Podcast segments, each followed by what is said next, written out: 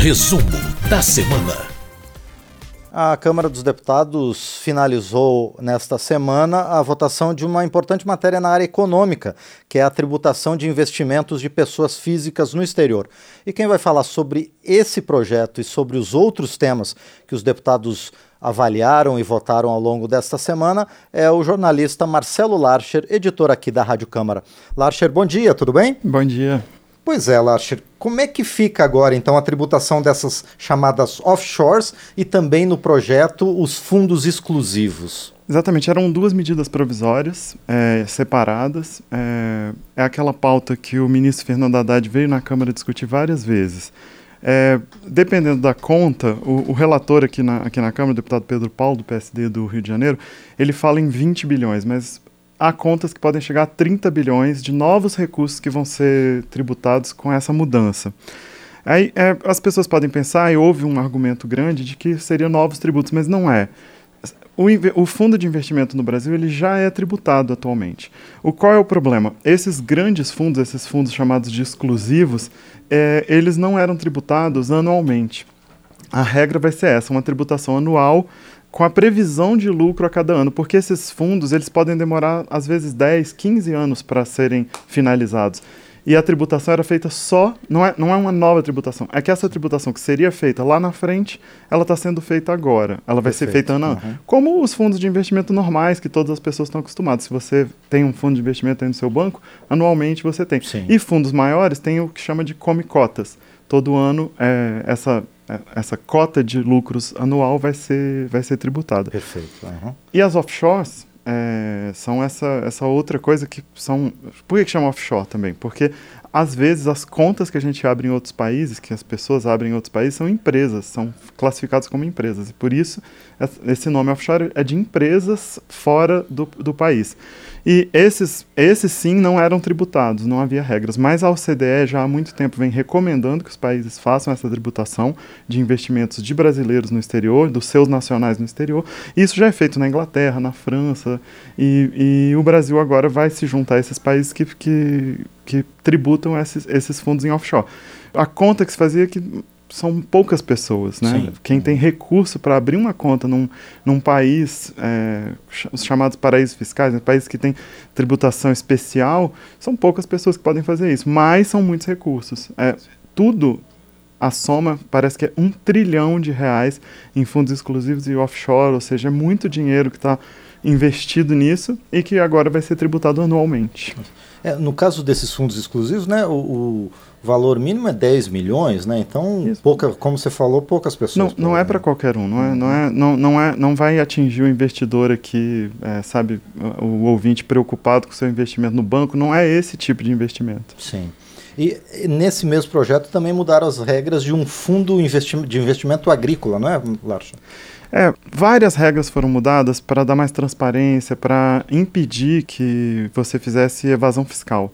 E uma delas são o, dois fundos aí que foram, que foram é, mexidos, que é o Fundo de Investimento Imobiliário e esse FIAGRO, que o, o, nome dele é mais complicado, Fundo de Investimento em Cadeias Produtivas da Agroindústria.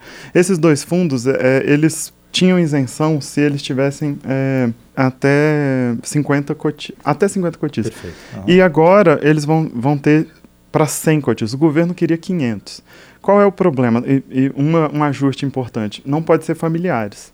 30% desses cotistas não podem ser familiares, porque senão você fazia um, um, fundo, colocava sua família inteira lá, às vezes, inclusive, patrimônios são familiares, né? E, e então são várias regras para melhorar e para poder é, fiscalizar melhor esses fundos. Então agora vai, ter, vai precisar de 100 cotistas, eles vão ter até o fim do ano para se adequar, é, para ter isenção de, de imposto. Sim, perfeito. Bom, e agora essa, esse projeto vai para o Senado também, né, Larcher? Teve essa votação importante, que estava se arrastando por várias semanas, mas, por outro lado, não teve uma sessão do Congresso que estava marcada para essa semana. O que, que seria votado, Larcher? É, esse projeto das offshores, ele estava trancando a pauta, então há várias semanas mesmo a gente não, não tinha votações na Câmara, só pode ser votado acordos internacionais, só podia votar PEC, então estava realmente um pouco atravancado.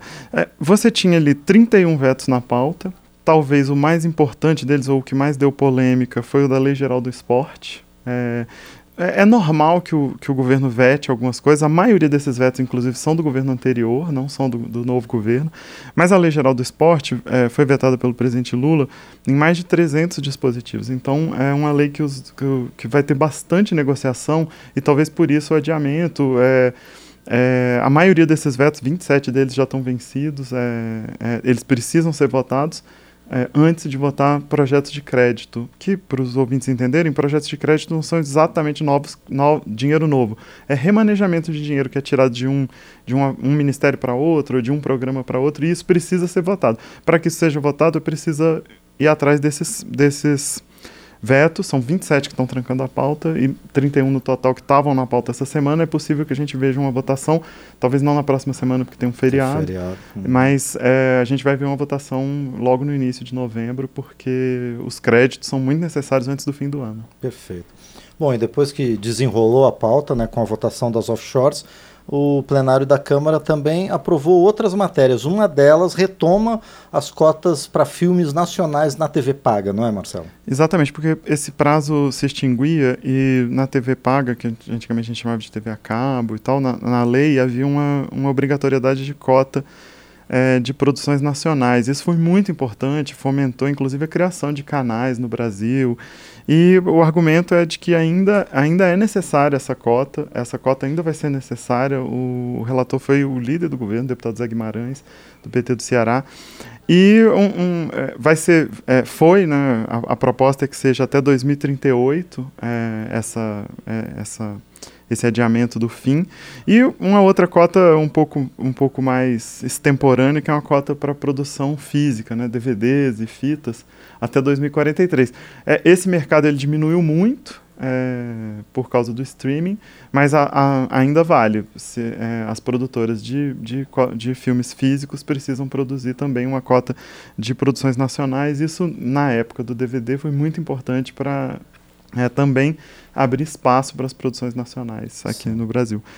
E outras duas propostas, Marcos, que foram, uhum. foram aprovadas, são bem mais, bem mais simples, são dias em homenagem. Um, uma aos hematologistas e hemoterapeutas, é, que vai ser no dia 29 de outubro, já, já pode ser comemorado. É, foi a data de fundação da atual associação da, da categoria e é, essa homenagem que o, o deputado Celso Russomano propôs.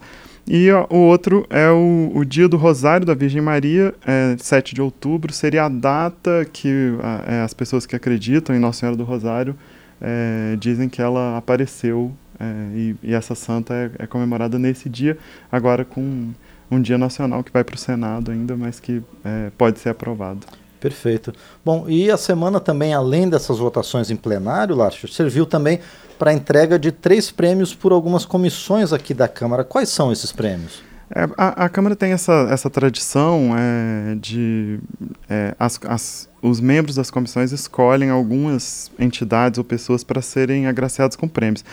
Você teve o prêmio Lúcio Costa, é, que é para mobilidade, saneamento e habitação. O Lúcio Costa foi um, um arquiteto e urbanista importante, o, criador de Brasília, né? é um, uma pessoa super importante e é, eles é, a, a comissão de desenvolvimento urbano escolhe três personalidades e três entidades que colaboraram nessa área. O prêmio Zilda Arnes é, também é de uma é, mulher ligada à Igreja Católica que foi muito importante na criação da pastoral é, da infância. A gente conhece ela pela pastoral das crianças, mas ela também criou, foi o último trabalho dela antes é, do falecimento, uma pastoral das pessoas idosas. Então, o prêmio que a Câmara dá é um reconhecimento a instituições e pessoas que contribuíram na defesa dos direitos da pessoa idosa. Legal. Porque uhum. foi o último trabalho da, da Zilda Arnes.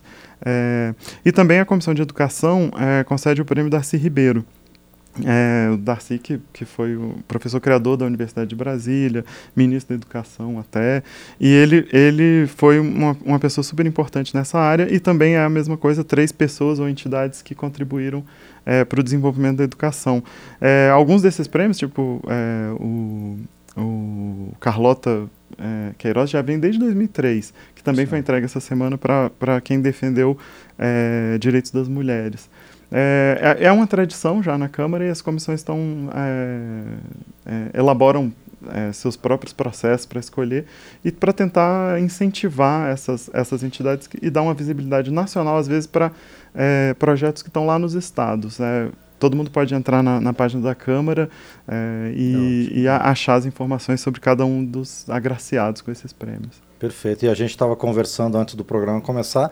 No ano que vem também vai ter o prêmio de jornalismo, né? o prêmio Glória Maria de jornalismo. Recém-aprovado, exatamente. Perfeito. Bom, por enquanto então eu agradeço ao jornalista Marcelo Larcher que trouxe as informações para a gente sobre o que mais é, importante aconteceu no plenário da Câmara e também o trabalho das comissões técnicas permanentes aqui da casa. Larcher, obrigado e o resumo da semana volta semana que vem. Obrigado. Muito bem, agradeço mais uma vez ao editor aqui da Rádio Câmara, Marcelo Larcher, conosco no painel eletrônico.